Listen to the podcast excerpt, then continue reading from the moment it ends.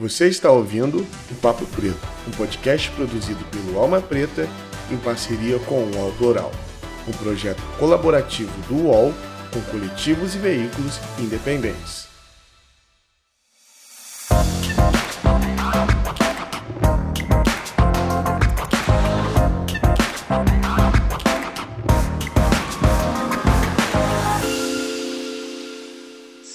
Salve, galera! Estamos começando aqui mais um Papo Preto. Meu nome é Iago Rodrigues, como vocês ouvem em todo podcast. Eu sou produtor audiovisual aqui no Alma Preta Jornalismo. E hoje a gente está aqui com um cara incrível que eu não vou apresentar, mas eu vou deixar que ele se apresente. Fala comigo, Zé. Prazer ter você aqui, hein? Porra, pra... Iago, o prazer é meu, cara. Do caralho. Papo Preto é muito foda. É um podcast que eu conheci agora por, por intermédio do nosso, do nosso encontro. E já está na minha lista lá e, cara, quero, quero consumir mais. É, eu sou o Zé Irineu Filho. Cara, o filho vem porque, tipo, meu pai também tem o nome artístico Zé Irineu e a gente tá se trombando nas redes aí, tipo, em termos de quem é quem, tá ligado? Sim. Eu sou, atualmente, sou escritor e comunicador. É, já joguei basquete e poker profissionalmente, acho que isso, eu falo bastante sobre isso no, no, no livro, inclusive, e tal. E, cara, alguém que, que, Cara, um homem cis negro, acho importante ressaltar isso também. É, aprendi uma coisa assim, tipo, de falar, tipo, como você se define, né, em três palavras. Então, tipo, cara, ser humano, um homem cis e negro, tá ligado? E com todas as dores e prazeres, tem alguns prazeres da vida de ser negro, lutando num mundo que foi feito para os brancos, né, cara? E tipo, tem que jogar de igual para igual e, mano, não tem muito espaço para para choro, não choro, choro não é uma palavra muito legal, não tem muito espaço para para desculpa, tá ligado? Então é isso, eu tô, tô de, mano, cabeça a cabeça com os caras e não quero nem saber, velho. É isso. Galera, antes de a gente entrar a fundo é, no papo com o Zé, eu gostaria de falar aqui para vocês em primeira mão. A gente está começando a divulgar agora aqui no podcast a nossa websérie que vai sair agora em abril, que é Nós pelo Funk. É uma websérie que tem direção minha, tem também do Vinícius de Araújo, que é um cara foda, que faz parte do Alma. Tem o dedo ali também da Nath Simões, da Lene, que é uma galera da equipe do Alma Preta. E a gente vai narrar algumas trajetórias do funk. A gente tem MC Cabelinho, a gente tem MC Cidinho e Doca, Martina, a gente tem uma galera foda que vai estar tá falando em cada episódio. Então, se você não, ainda não acompanha a gente nas redes sociais, você ouve aqui, você não segue a gente no Instagram, no Twitter, a gente tem um site, corre lá, que daqui a pouco a gente vai começar a divulgar, tá bom? Esses episódios e vai ser muito massa. Então, eu vou esperar vocês lá. A gente vai ter um encontro ali, vocês vão ter um encontro mais com outra parte do meu trabalho, que não é o podcast que no caso é mais a produção audiovisual. E é isso. Então, Zé, para a gente começar, eu gostaria de saber, eu não, também, eu acredito que todos os nossos ouvintes, um pouquinho da sua história, aonde você nasceu, um pouquinho da sua trajetória aí. Ah, eu gostaria de saber um pouco mais a fundo, se puder contar para a gente. É, a gente está aqui para ouvir. Bora, cara, bora. É, a Ana, que foi a pessoa que armou essa reunião entre a gente bacana aqui, é, assessora de imprensa, né? Então ela fez uma preparação, tipo assim, cara, não chega lá tipo cru, tá ligado? Pense em algumas coisas e tal. E a pergunta mais difícil que eu tinha no briefing era justamente essa pergunta, né? Tipo, se definir um pouco e tal. Mas eu tô treinado para isso, então vai rapidão. Tá, beleza, valeu. É... Cara, como eu disse lá no começo, né? Sou, sou um ser humano, um homem cis e negro são as três coisas que me definem mais. É, eu venho de um berço, de um lar de, de negros, né? Minha mãe é negra, meu pai é negro. E acho que ao contrário da maioria, eu vim de um lar empoderado, tá ligado? Eu acho que isso é importante falar sobre mim, sobre a minha caminhada, assim, tipo, eu vim de um lar onde, tipo assim, cara, tu pode fazer o que você quiser, tá ligado? É, o fato de você ser negro não, não, impede. Cara, meu pai foi candidato a vereador, não, deputado estadual em 86 e candidato a vereador em 89, tá ligado? A campanha dele era o negro é lindo, tá ligado? Tudo aqui por São Paulo, onde foi? São Paulo, São Paulo, São Paulo. Você é daqui de São é... Paulo, em que lugar? Cara, Zona Oeste, Butantã, ali no Butantã. cresci ali, depois fui para o mundo, né? Hoje estou morando em Tatuí. Mas cresci ali no Butantã e, assim, vim, vim desse berço empoderado, tá ligado? Então, tipo, a minha relação como negro, apesar de, tipo, cara, você provavelmente se define como um ser humano, um homem cis e negro, é, talvez a gente talvez possa ter uma diferença, tá ligado? Nessa caminhada do que é ser negro, né? Ser negro não, não é um, uma entidade única, né? Tipo, acho que cada um tem sua caminhada e tal. É, então, Zé, é, eu acompanhei um pouco da sua bio e eu vi lá que você estudou na Mackenzie, né? Acredito que foi educação física, e você chegou a ser instrutor de basquete. Queria que você contasse pra gente como é que foi um pouco desse rolê, se tornar instrutor. Como é que foi para você isso? Cara, eu vou tentar dar uma resumida boa aqui, assim, né? Tipo, vindo desse lado empoderado, assim, tipo. Eu sempre pude ser o que eu imaginasse que eu quisesse ser, eu nunca tive uma restrição, tá ligado? Inclusive, meus pais não eram ricos, mas meu pai fundou um grupo de samba importante de São Paulo, e minha mãe sempre teve cargo executivo.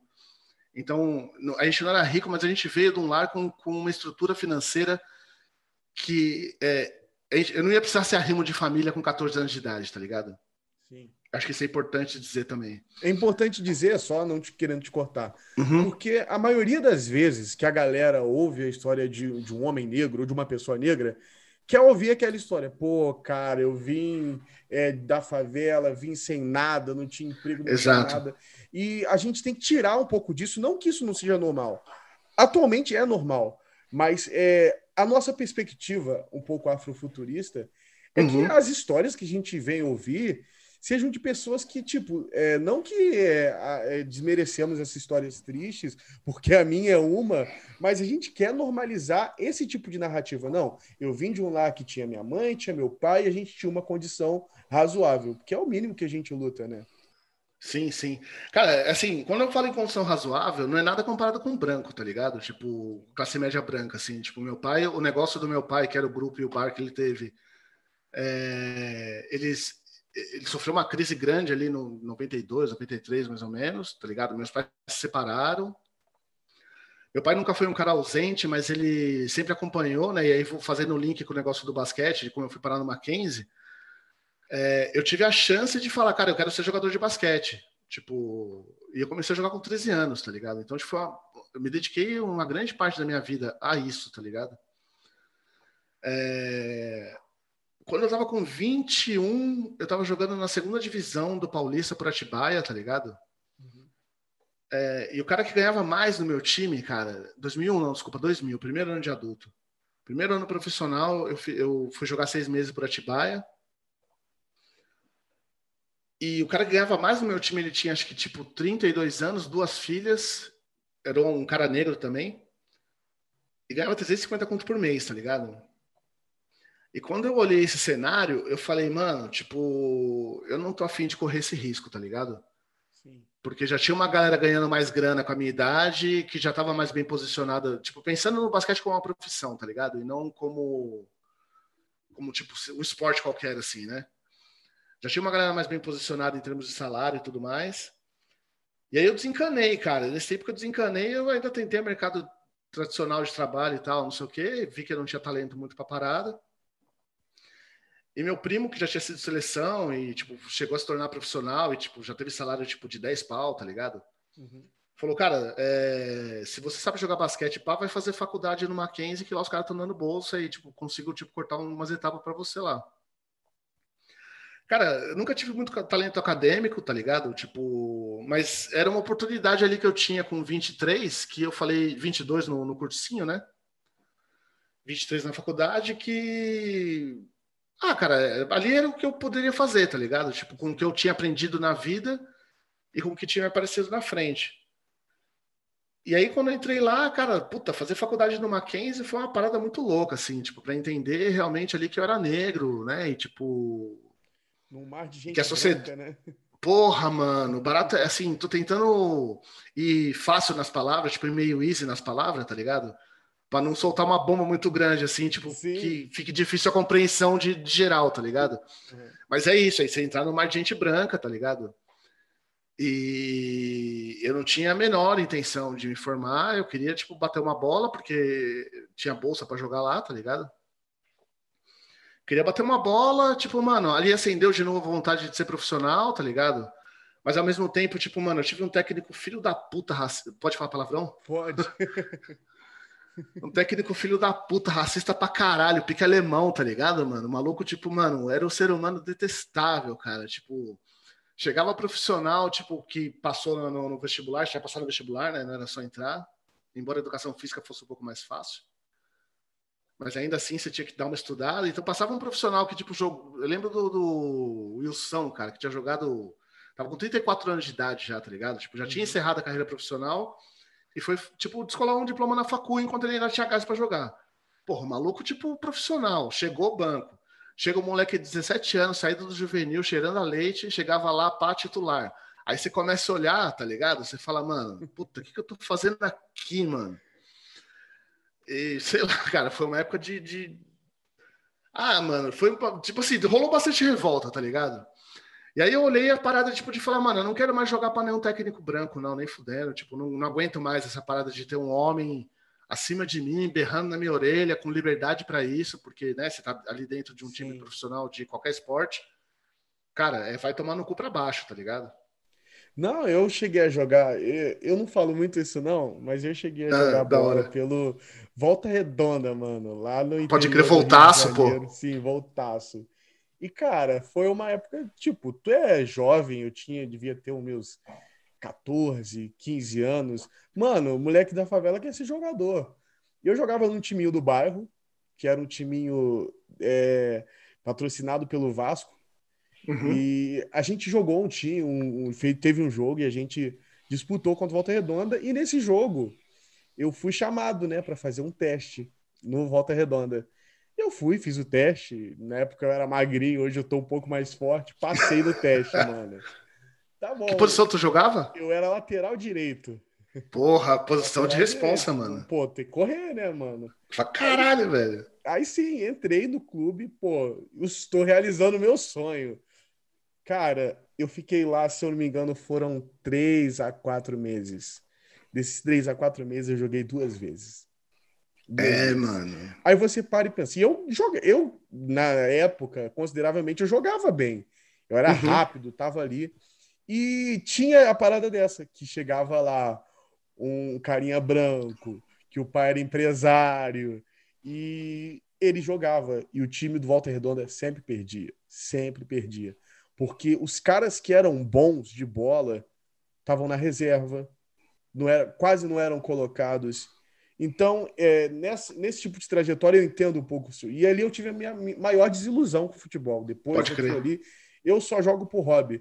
Eu nunca mais pisei num, num, gramado de clube e ali eu fui seguir outros caminhos. Então é, é o bagulho traumatiza mesmo, velho, porque quando alguém, quando você percebe que você tem o potencial para realizar uma parada em alto nível e alguém te impede, é, no nosso caso, pelo motivo da cor e da origem, né? Que é uma mistura, não é só a cor, é a origem também, né? É, quando alguém te, te veta por uma série de detalhes ali combinados, cara, é, é a frustração é uma coisa que ela, ela se assemelha a uma parada de alguém, assim, guardadas as proporções, mas do meu ponto de vista, se assemelha a alguém te apontar uma arma, tá ligado? Porque é onde você perde qualquer tipo de, de possibilidade de reação. E aí é uma parada que tu não quer mais, nunca mais ver mesmo. Sim, eu nunca mais vi, não quis, mas eu hoje em dia acredito que mudou bastante coisa, por, é, por, até por respeito da galera entender que eles precisam desses caras jogando, então acredito que mudou bastante. Exatamente. e o Vasco, o Vasco, inclusive, foi, cara, se não me engano, um, o primeiro clube brasileiro a permitir negros jogando, né? Sim, foi. Tem uma história que, tipo, estão traindo a própria história, né, velho? Exatamente. E, cara, é, falando das desilusões, agora vamos sair um pouco desse, desse âmbito do basquete. E tu saiu do basquete, tu desiludiu e foi pro poker, não é isso? Foi então, aí concluindo essa parte do basquete ali, quando Sim. eu percebi, o técnico que eu tive, apesar dele ser cuzão racista, ele era um cara muito bem visto no mercado, tá ligado? E aí eu falei, mano, tipo, eu não aguento mais jogar, vou ser assistente, cara. E aí eu comecei a ser assistente dele. Aí fui do masculino e feminino da educação física e masculino e feminino da arquitetura. Só que o cara da arquitetura tinha sido meu técnico na, na categoria de base, era um cara que confiava bem mais em mim, era outra relação, tá ligado? Uhum. Então ele me permitiu mesmo, tipo, mano, ir para jogo e tal, ao ponto que eu virei técnico do masculino uma época ali. No papel era assistente técnico, mas eu treinava o masculino, ia pro jogo e, tipo, dava as ordens ali. Ali eu me, eu me senti bem em casa ali, mano. Tipo. Só que aí tinha a fita que tinha que ter o CREF, né, mano? Tinha que se formar em educação física. Cara, tipo, eu acho que isso aí, tipo, é um assunto até para outra parada, a gente pode falar sobre isso lá no podcast mas que eu acho que uh, nem acho de achismo de opinião, né? O fato de você precisar ser formado em educação física para ser treinador de um esporte é uma parada tipo que ela acaba impedindo o crescimento do próprio esporte, tá ligado? Eu ia ter que descolar um diploma de uma parada que eu não tava afim de estudar, tipo, mano, bioquímica, os caralho, eu queria estudar basquete, minha paixão era basquete, tá ligado? Acho que eu fui um cara competente ali no, no que eu estava fazendo, mas quando eu percebi que eu ia ter essa, essa barreira do, do, do, diploma, eu fiquei começando a empurrar com a barriga. E comecei a perder o tesão, né, mano? Porque eu já sabia que não ia dar em nada, né? E aí eu descobri o poker, cara, tipo, num campeonato da ESPN, passando pela ESPN, campeonato mundial. E eu jogava muito truco na época, tipo, de, de faculdade, né? Uhum. E eu falei, cara, esse jogo ele tem muito mais espaço para manobra, né? Eu sempre gostei do basquete, da parte mental do basquete, psicológica, de jogada, de como você entra na mente do adversário para conseguir concluir uma jogada, como você tipo engana o deceive, né? Como você engana o adversário para você conseguir fazer a cesta. Eu gostei sempre muito dessa parte do basquete. E o poker, tipo, de repente foi um mundo que se abriu para mim, que oferecia tudo isso, cara, jogando online do meu teclado foi uma fase que eu tava bem sem grana, assim, eu já tava com 26, mais ou menos, 25 para 26. Tipo, sem grana que eu digo passando por baixo do busão, tá ligado? Sim. É... Foda. Tipo, nessa situação, assim. E, cara, comecei a jogar, jogar muito, jogar muito. E tinha umas paradas que chamam free roll, que é um campeonato onde você não paga nada para entrar, e se você chegar nas cabeças ali, você ganha alguma coisa. E, cara, eu ganhei 100, desses 100 eu comecei a jogar com grana mesmo, tá ligado? Mas não saquei nada ainda, ainda não tinha sacado nada. E ganhei o campeonato, acho que foi de 1.700 dólares. E aí essa grana veio, tipo, eu consegui realizar essa grana. Eu catei, tipo, acho que, mano, desses 1.700 eu fiz um barão na mão ali. E deixei mais uma grana, tipo, para continuar jogando online. E eu lembro que quando eu fui num clube de poker, que na época ainda, tipo, era uma coisa completamente sombria, tá ligado? 2006, isso aí. Porque o cara que, vende, que comprou meus créditos online, né, os dólares online que eu tinha, ele, foi, ele me pagou em dinheiro. Uhum. E eu lembro que eu catei 600 conto e saí de lá com 1.200, eu acho, tá ligado? E, mas sendo que eu tinha mais, sei lá, mil dólares na conta. E eu falei, caralho, eu tô rico nessa porra finalmente, tá ligado? Agora o jogo virou. Agora, nossa, mano. Eu lembro que tava, tipo, entrando no inverno, não tinha uma porra de uma blusa, ficava usando blusa do meu pai, tá ligado? Uhum fui comprar uma blusa, comprei um MP3 player e tal. E, cara, tipo, isso foi em 2006. Aí, tipo, mano, ainda tomei uns tombinhos até entender o que era ser profissional. Em 2007, tipo, mano, dei um hasta la vista pra família e falei, mano, tô indo morar sozinho e tal. Tipo, a caminhada agora é essa. E foi ali de 2007 a 2013, seis anos como profissional de poker mesmo. E, cara, e aí você cair no outro mundo e voltando nessa coisa tipo, sobre ser um homem negro, tá ligado? Tipo, mano, de novo eu me vi jogado num mundo só de branco e tipo, mano, porra. Mas aí era outra caminhada, porque eu já via com respeito muito maior de ganhar na mesa, né? E aí, aí tipo, quando você impõe os seus resultados, é... o racismo não acaba, mas ele diminui bastante. Sim, a gente tem essa, né, cara, de que a gente tem que estar tá sempre provando.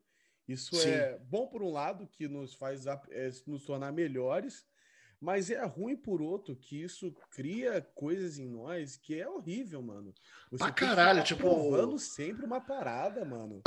Tem aquela frase do, do Brown, né? Tipo assim, minha mãe falou que quando eu, era, quando eu era pequeno, minha mãe falou que, tipo, filho, por se você ser preso, tem que ser dez vezes melhor.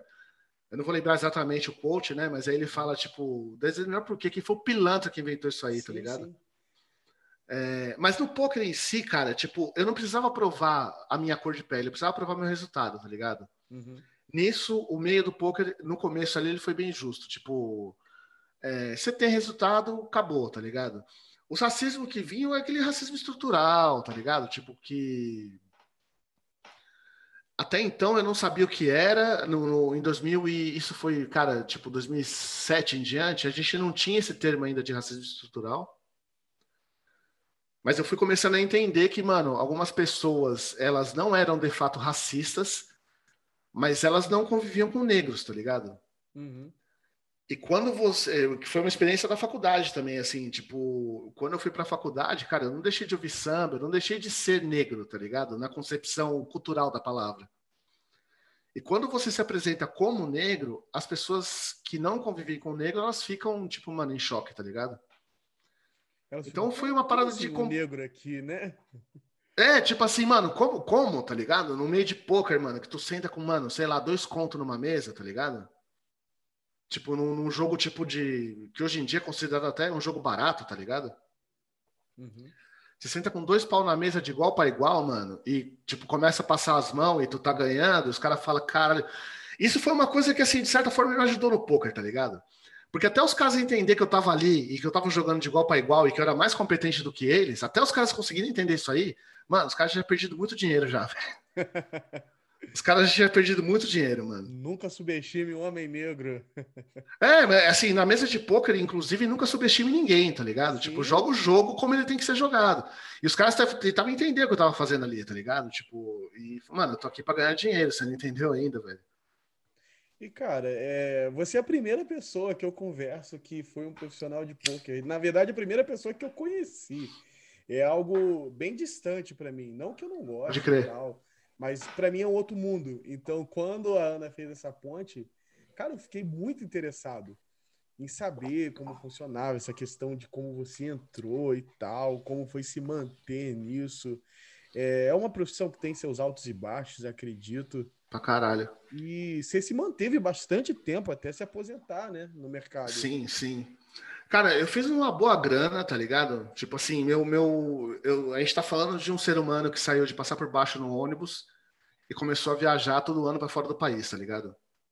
Com imóvel próprio, carro próprio, tipo, é uma jornada tipo muito grande, tá ligado? Uhum. Eu acho que eu fui muito motivado numa questão de grana, assim, de não olhar nada que estava acontecendo ao meu redor, tá ligado? É, 2009 foi o ano que eu comecei a dar uma acendida pro, pro cenário brasileiro. 2010 foi o ano que eu comecei a disputar o Campeonato Brasileiro, de viajar para jogar as etapas do Brasileiro e tal, tipo, que é, é, foi um passo bem grande, assim. E... Cara, os resultados falavam por si só, e aí, tipo, vinha parada de entrevista, aí fui contratado para ir para um time, tá ligado? Uhum. É, patrocínio, né, que era o sonho de todo jogador na época, consegui um patrocínio para disputar o Campeonato Brasileiro é complicado falar disso assim, porque, mano, não é uma coisa que ensinam para preto, tá ligado? Para começar é isso, assim, tipo, não é uma coisa que ensinam para preto, tipo, para começar assim, a língua inglesa, eu dependia do inglês para conseguir jogar, para conseguir ser um jogador melhor, eu dependia do inglês. Tem jogador que não fala inglês e joga bem, tipo, não é isso. Mas no meu caso, tinha mais informação em inglês do que em português. Cara, eu aprendi a falar inglês, mas se a gente for ver na comunidade negra, a gente ainda é muito limitado na questão de conseguir ter duas línguas. Sim, sim. Por acesso, inclusive, né? Por acesso. É, depende de uma disciplina financeira que você só adquire quando você tem um certo lastro, tá ligado? No sentido de produzir muito. Quando tá produzindo, sei lá, para falar no valor acessível, acessível não, desculpa, falar no valor realista de hoje, você tá produzindo 10 conto por mês, cara, tu consegue guardar dois conto por mês tranquilamente, tá ligado? Uhum. Mas quando tu tá produzindo um barão por mês, como é que tu vai guardar 200 contos, tá ligado? Não vai guardar nada. Pelo Exato, tá ligado? Exato. É, então eu precisei passar por uma reeducação financeira, assim, tipo, de falar, mano, se tu tá ganhando, é, ganhando 500, tu vai guardar 50, e é poucas ideias, como se você ganhasse 450, tá ligado? É, precisei vencer muito uma barreira, tipo, de alguém que é pobre e do nada tem grana no bolso, tá ligado? Porque tu faz merda com dinheiro pra caralho e faz e não tem como. Quanto tá mais ligado? tu ganha, mais tu gasta. É, porque o bagulho começa a pingar e você fala, mano, a liberdade é gastar, tá ligado? Tipo, o que eu não podia fazer até hoje, agora eu não tenho mais nenhum tipo de, de, de laço, tá ligado? Então precisei vencer essa barreira de aprender essa parada, tipo, não foi uma coisa que me veio de, de família isso, tá ligado? Não vem de família preta isso. É, então, eu não sei se eu posso. É, mano, exato. Eu não sei se eu posso falar pela comunidade negra, tá ligado? É isso que eu tô segurando um pouco as palavras. Mas não, a gente imagino teve que... uma conversa sobre isso, foi um dos nossos primeiros podcasts. com a Nath Finanças, que a gente hum. debateu bastante isso. Que não se ensina isso em família preta. Porque, mano, você aprende a seguinte conta. Eu tenho 10. A passagem é 4, o pão é 2 e eu preciso ir trabalhar no outro dia de novo. Então, cara, não dá para guardar. Não tem como guardar. Você aprende a sobreviver. Então, para a gente aprender a guardar a grana, é um rolê muito grande, mano. É um rolê. É, é mano, é uma. Eu não gosto dessa palavra, mas, tipo, você precisa. Eu vou, vou trocar desconstrução por desamarração, cara. Você precisa desamarrar alguns conceitos ali, tá ligado? Sim, que para você conseguir entender a questão de você guardar grana, que tipo assim, se você ganhar 500 ou 500 mil, é a mesma coisa, tá ligado? Você precisa guardar uma, uma parte, porque, tipo, mano, em algum momento pode ser que você não tenha, tá ligado? Sim, a gente precisa muito aprender isso. Agora, Zé, vamos pular para a próxima etapa, porque Bora. infelizmente a gente tem tempo nesse podcast, mas a gente vai deixar esse podcast um dia ainda com duas horas. Mano, porque... é, é, é eu, como seu mais novo ouvinte, eu quero já, tipo, mano, já chegamos com a crítica já, né?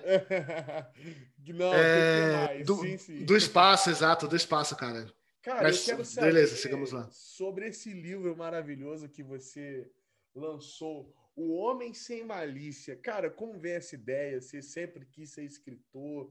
Isso surgiu ao longo da sua caminhada? O que que fala um pouco desse livro, para até para a galera saber também? Adquiram o livro, é um livro muito bom. Eu já adquiri o meu.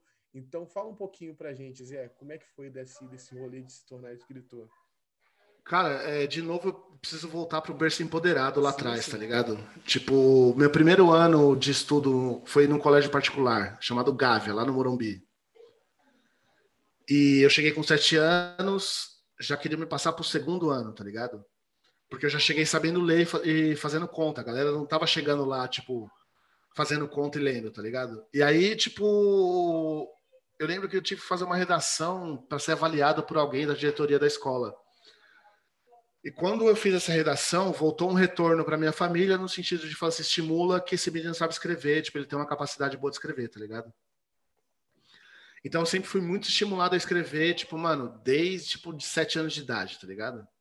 Isso faz uma diferença do caralho, velho, porque é, é eu não quero contar uma história de fada, tá ligado? De conto de fada. Tipo, ah, lá, lá, lá, lá dei sorte pá, chegou. Não, não foi bem assim. Cara, corta para vários anos na frente, com 30 anos eu tava jogando poker, fazendo uma grana e eu tava muito distante do meu pai, emocionalmente, inclusive, assim, tá ligado? Fisicamente, emocionalmente. Primeiro que eu tava viajando muito, eu tava, tipo, trabalhando muito e eu não tinha como encontrar com meu pai. E não tinha como priorizar o encontro com meu pai. E segundo, porque em termos de ideia, tá ligado? Eu tava num casamento, eu tava com alguns pensamentos que eram problemas meus, que eu não conseguia dar resultado para isso, eu transferia pro meu pai tudo naqueles diálogo interno, tá ligado? Uhum.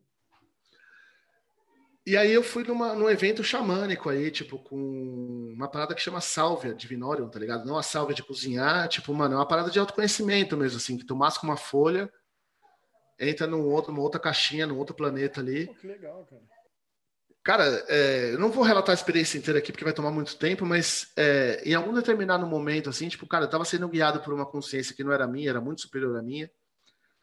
E eu fiz uma pergunta sobre meu pai, e a resposta que eu tive foi, tipo, mano, o homem tem que ser o que o homem tem que ser, tá ligado? Isso eu tava com 30 anos, cara. Tipo. A partir dali, eu, fui, eu até fui chamado para escrever um livro sobre poker, como transportar o poker para a vida, que eu não consegui entregar, não tive prioridade disso na vida e tal. E aí o homem sem malícia surgiu dessa coisa de que o homem tem que ser o que o homem tem que ser, tá ligado? Dessa frase. Uhum. Tipo, como um, sei lá, cara, como um homem se relaciona com a vida sendo ele mesmo, tá ligado? É, malícia é um sinônimo para mentira, tá ligado? O, o, então seria, sei lá, poderia ser uma tradução, um homem que não mente, um homem sem mentira. E é um ensaio, né, cara? Algumas coisas que eu vivi na minha vida, muito, eu emprestei muito de mim pro personagem Gabriel. É... é um cara que chega lá e, tipo, mano, vive essa vida sem, assim, sem mentira, cara. Tipo, especialmente nos relacionamentos homem e mulher, tá ligado? Uhum. Ele chega lá, ele sabe o que ele quer para ele, ele, tipo, pensa o suficiente nos outros para também, tipo, não ser um, um, egocêntrico, narcisista. E é um ensaio, cara, tipo... de como se relacionar numa sociedade dessa forma. E sendo um homem negro, né? Tipo, no livro isso não fica tão explícito. Mas aqui nesse papo de papo preto aqui, né, mano? Tipo, eu acho que é importante dizer que é como o homem negro se relaciona, né, e tal. É, tipo, como, você, como as mulheres lidam com isso. Tem essa passagem pelo Mackenzie. É um compilado ali do que eu vivi com a raça branca, cara. Se for ver bem assim, é bem um compilado do que eu vivi com a raça branca mas tem um comportamento de negros quando ascendem a uma sociedade, ascendem não é a palavra correta também, mas tipo, quando eles se inserem numa sociedade branca, de meio que tentar se misturar, tá ligado? E começar a usar as gírias, e começar a usar as roupas, e começar a usar os maneirismos, tá ligado? É... O linguajar, né? Mais do que gíria, é o linguajar, a forma de falar que não é necessariamente uma gíria. A gente essa parte de comunica... da nossa essência, né? Muito Exato, mano. Quando, é, vamos dizer assim, vão para um um nível mais, é, sei lá, fica mais grana, mais status. A galera meio que esquece um pouco das origens, um pouco dos costumes. Exato, exato. E... Não é uma crítica, porque quem passa por isso sabe porque toma essa decisão, tá ligado? Uhum. Mas no meu caso foi uma coisa de nunca me submeter à cultura branca, tá ligado? Por mais que eu consuma a cultura branca, cara, eu ouço rock, eu leio escritores brancos, tá ligado? Eu assisto filme de branco pra caralho. Eu vivo com os caras, tá ligado? Eu vivi desde a minha infância, eu sempre vivi com branco. É, mas eu não me submeto à cultura dos caras, tá ligado? Então acho que o livro tem essa pegada, tipo, de, de ser, em última instância, assim, tipo, mano, daqui não passarás, tá ligado? Tipo, é isso. Show de bola. Então, fala aí onde a galera pode encontrar teu livro e tal, pra galera dar uma pesquisada, comprar.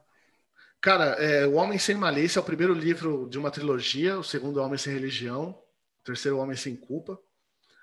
É, Tá na Amazon por enquanto em e-book. Você digita lá o Homem Sem Malícia na Amazon.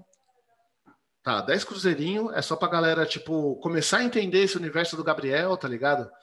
Esse foi um pré-pré-lançamento. A gente vai ter um pré-lançamento em breve. É, a pandemia atrapalhou bastante, porque a Corrego é uma editora que trabalha com lançamento ao vivo. Esse livro ficou pronto em fevereiro do ano passado. Em março a gente estava com pandemia, o que impediu esse formato da Córrego. Então a gente tipo, decidiu tirar o pé do freio, continuar produzindo, né? E esse lançamento ao vivo a gente ainda não sabe quando vai acontecer, mas está para rolar um lançamento, um pré-lançamento online ao vivo. Uh, desculpa, um pré-lançamento do livro físico, do livro impresso, para breve. Então a gente vai ter essa essa forma de compra aí de 35 com frete ainda tá tipo num preço barato.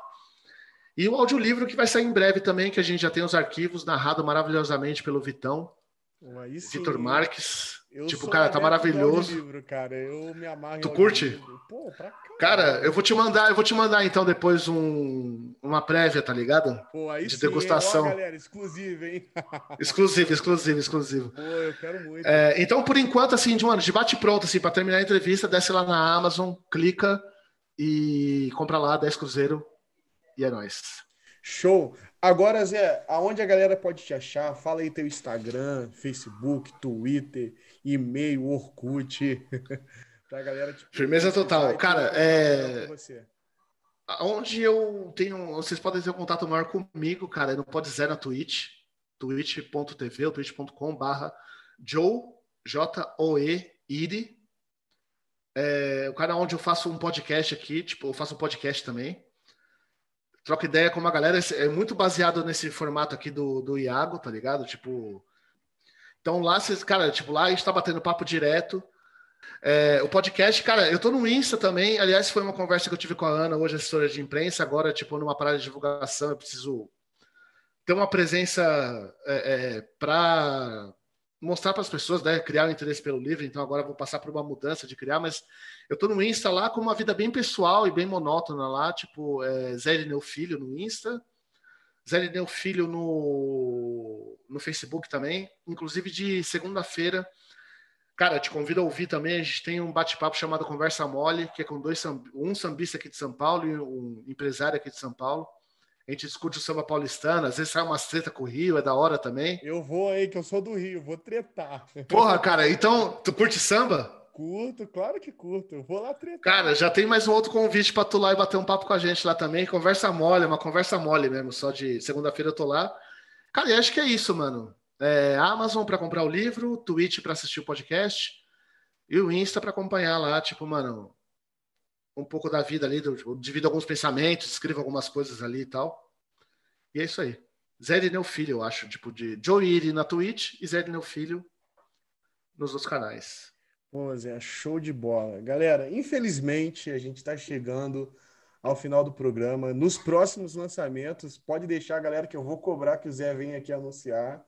Nos próximos dois volumes do livro, ele vai estar tá aqui, já está estendido o convite. A galera vai cobrar, hein, Zé? Porra, então, mano, suave, suave. É isso, eu quero voltar quando o programa tiver uma hora e meia. Ah, aí a gente fala bastante. Porra, mano.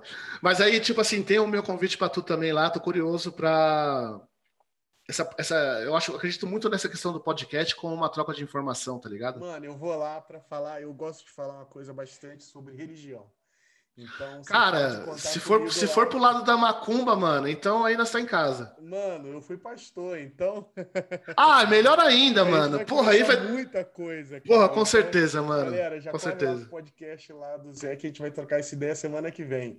E para finalizar, eu quero convidar você que chegou até aqui o final do programa para assinar a nossa campanha no Catarse. O nosso jornalismo é um jornalismo totalmente independente. Então a gente sobrevive com ajuda, a gente sobrevive com incentivo. Então entra lá no nosso site, entra lá no Catarse, Catarse barra, barra Alma Preta e conheça a nossa campanha de financiamento que nos mantém vivo até aqui. É o que nos dá liberdade para vir aqui conversar, falar o que a gente quer, da maneira que a gente quer, levar informação da maneira sem manipulação é, é, esse apoio. Então, conhece lá. Se você quer sugerir próximos episódios, episódios, próximos temas, o nosso e-mail está aqui embaixo, é papopretocast.almapreta.com. E é isso, Zé. Até a próxima. Um abraço. Legal, Valeu. Um abração, tchau, tchau. satisfação. Você ouviu o Papo Preto, um podcast produzido pelo Alma Preta em parceria com o UOL Plural um projeto colaborativo entre o UOL e coletivos e veículos independentes.